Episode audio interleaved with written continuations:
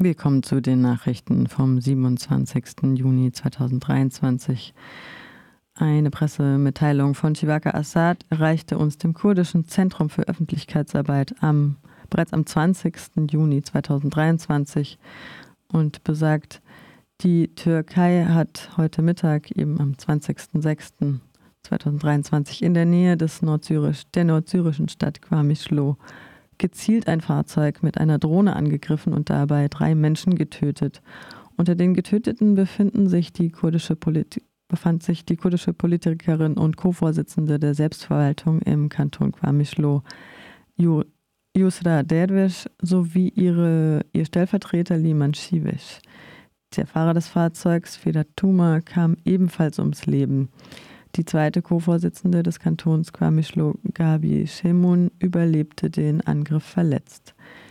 Der nordsyrische Frauenverband Kongrastar verurteilt den Angriff und erklärt auf Twitter, Zitat, Erneut greift die faschistische Türkei Frauen an, die politisch aktiv sind und sich an vorderster Front für Demokratie und Frauenbefreiung in der Gesellschaft einsetzen.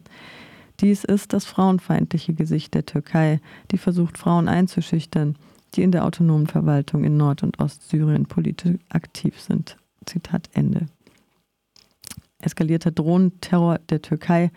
In der Autonomieregion Nord- und Ostsyrien kommt es seit zehn Tagen zu einer neuen militärischen Eskalation der Türkei. Das war, wie gesagt, am 20.06. Die türkische Armee greift mit Unterstützung ihrer dschihadistischen Proxy-Gruppen Truppen täglich Wohngebiete an. Dabei sind mindestens sieben Zivilistinnen und insgesamt 14 Kämpfer der HRE und WPG und des Militärrats von Minbit durch gezielte Drohnenangriffe getötet worden. Darüber hinaus gibt es viele Verletzte, darunter auch Kinder. Am Freitag vor, äh, wie gesagt, über zehn Tagen wurde zudem ein Krankenhaus in Tel Rifat mit Granaten beschossen. Vier Menschen wurden teilweise schwer verletzt. Weitere Hintergründe zu den Eskalationen aktuell der türkischen Angriffe in Nord- und Ostsyrien findet ihr auch im aktuellen Newsletter von Chivaka Assad oder unter chivaka-assad.org. Und außerdem hören wir zu dem Thema wahrscheinlich morgen im Morgenradio am Mittwoch von der Kollegin Sabine nochmal Näheres. Gemeinsame Pressemitteilung von Inkota Netzwerk e.V., vom Runden Tisch Reparatur e.V., von German Watch e.V. und dem Naturschutzbund Deutschland e.V. Recht auf Reparatur. Breites Bündnis fordert bundesweiten Reparaturbonus. Reparaturen sollen erschwinglich und attraktiv werden. 20 zivilgesellschaftliche Organisationen und Unternehmen fordern die Bundesregierung auf, einen bundesweiten Reparaturbonus einzuführen für Reparaturen an Elektro- und Elektronikgeräte soll der Staat 50 Prozent der Reparaturkosten bis zu 200 Euro erstatten. Dafür startet das Bündnis am heutigen Montag eine gemeinsame, also am gestrigen Montag eine gemeinsame Petition, mit der sich VerbraucherInnen der Forderung anschließen können. Zitat: Wir fordern, dass Reparaturen zu 50 Prozent mit bis zu 200 Euro gefördert werden. Ein Reparaturbonus schont das Klima, minimiert den enormen Ressourcenverbrauch, entlastet BürgerInnen in Zeiten steigender Lebenshaltungskosten und fördert die lokale Wirtschaft, so Katrin Meyer, Koordinatorin des Runden Tischs Reparatur. Zitat: Unser viel zu hoher Verbrauch an metallischen Rohstoffen trägt massiv zur Klimakrise bei und führt zu Menschenrechtsverletzungen und Umweltzerstörung im globalen Süden.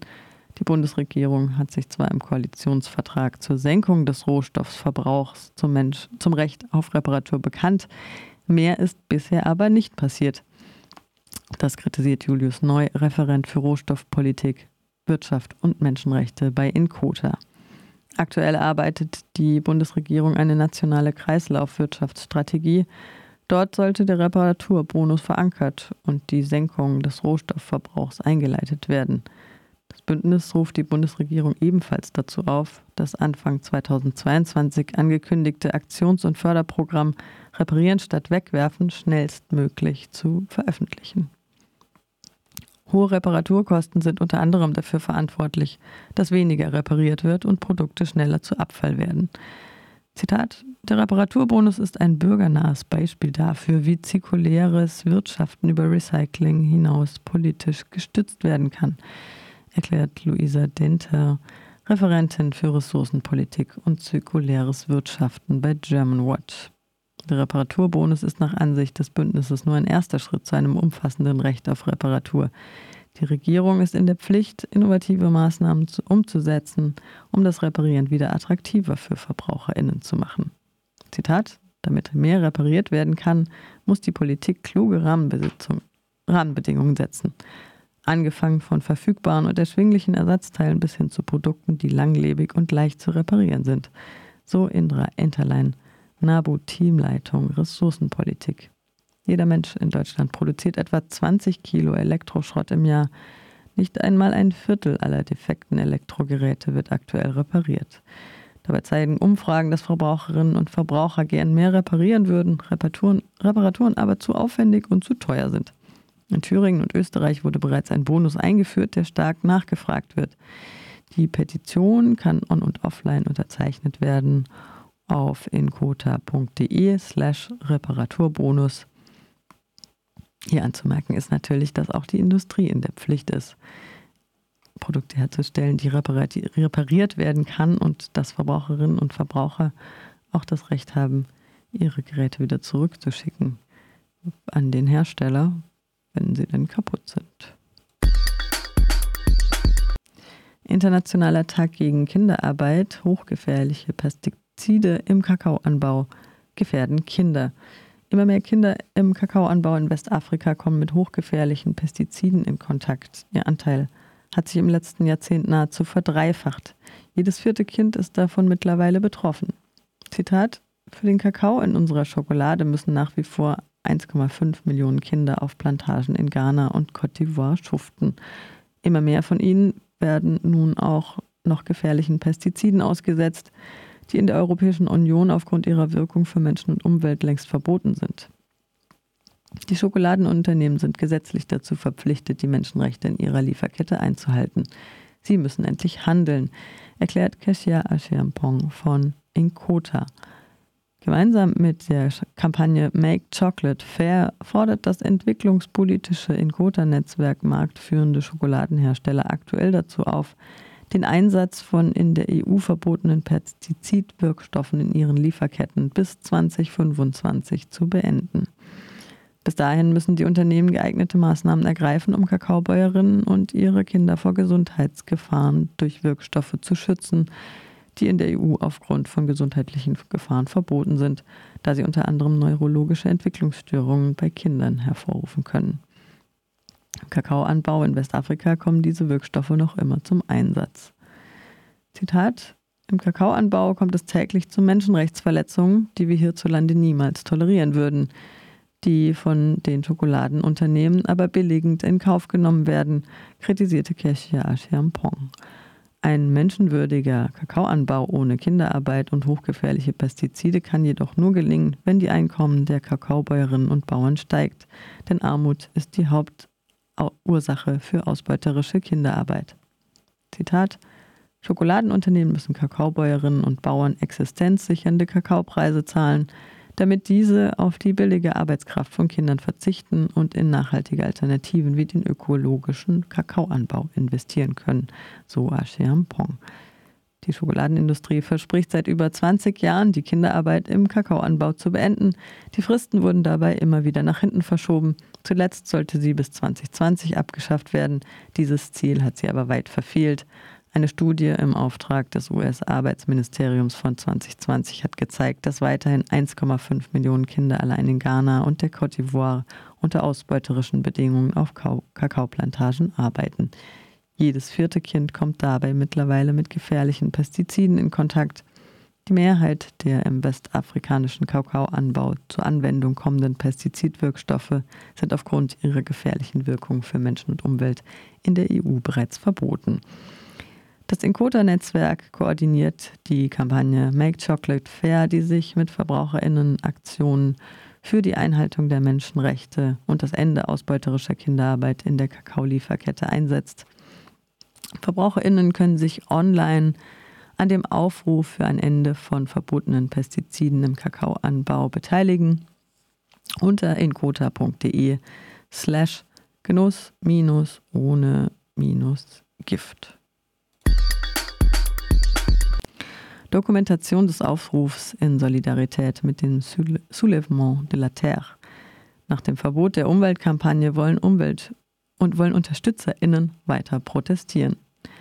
Wir haben ausführlich zu den Repressionswellen in Frankreich berichtet, in deren Folge die Kampagne Les Soulèvements de la Terre vom Ministerrat aufgelöst worden ist.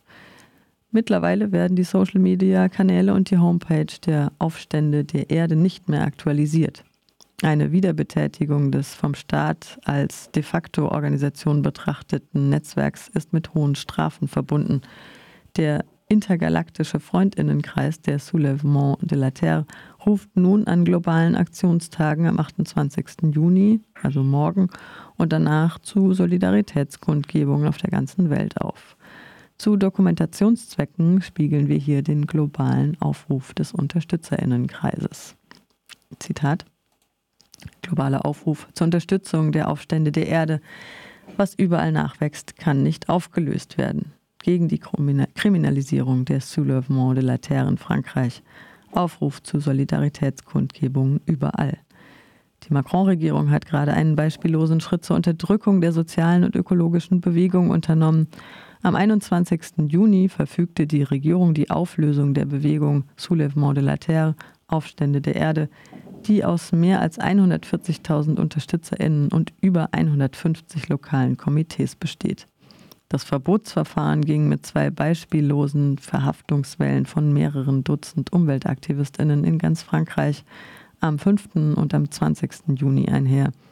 Der Einsatz der Terrorabwehrabteilung führte bisher zu zwei Inhaftierungen, der massive Polizeieinsatz gegen die Bewegung führte in den letzten Monaten zu mehreren Dutzend Schwerverletzten bei Demonstrationen. In den letzten zwei Jahren haben die Soulèvements de la Terre in Frankreich der Umweltbewegung neue Kraft verliehen, indem sie einen vielfältigen Zusammenschluss aus Bauern und Bauer, Bäuerinnen, Gewerkschaften, Umweltverbänden, Aktivistinnen und AnwohnerInnen aller Altersgruppen und Schichten aufgebaut haben – Blockaden von Bauprojekten, Massendemonstrationen, Landbesetzungen, der Einsatz von Rechtsmitteln, die Entwaffnung von kriminellen Industriellen wie dem multinationalen Konzern Lafarge. Die TeilnehmerInnen der Aufstände der Erde verfolgen eine Vielzahl von Taktiken und handeln selbstständig von ihren Territorien aus, um dort eine bewohnbare Welt zu errichten und mit aller Kraft die Land- und Wasserraubzüge der Agrarindustrie, die Betonierung der Böden, die ökozidale Verwüstung der Chemieindustrie und die Zerstörung des Lebendigen zu stoppen. Die französische Regierung, die mit Gewalt eine unsoziale Rentenreform durchgesetzt hat, behauptet nun, diese wachsende Bewegung aufzulösen, die bereits begonnen hat, Verbindungen in Europa und darüber hinaus zu knüpfen.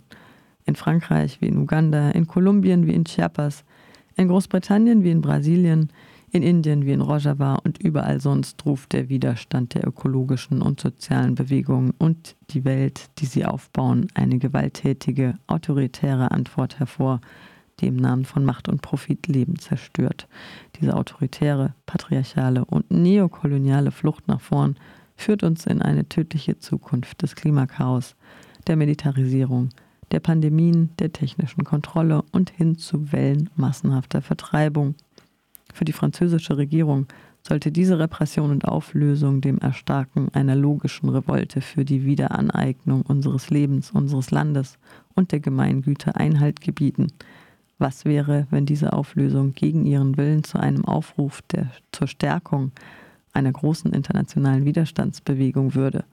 Was wäre, wenn die Aktion zu einem ein Aufruf würde, unsere Solidarität über die Grenzen hinweg erklingen zu lassen und den zahlreichen Aufständen in der ganzen Welt neuen Atem verlieh.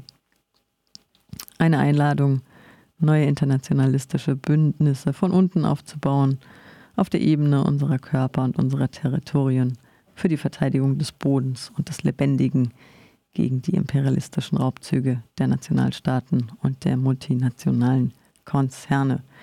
Ein Aufstand wird nicht aufgelöst. Zitat Ende. Das war die Dokumentation des Aufrufs des globalen Unterstützerinnenkreises der Soulèvement de la Terre, der Aufstände der Erde, den wir hier dokumentiert haben, auch nochmal nachzulesen in voller Länge auf unserer Website www.rdl.de.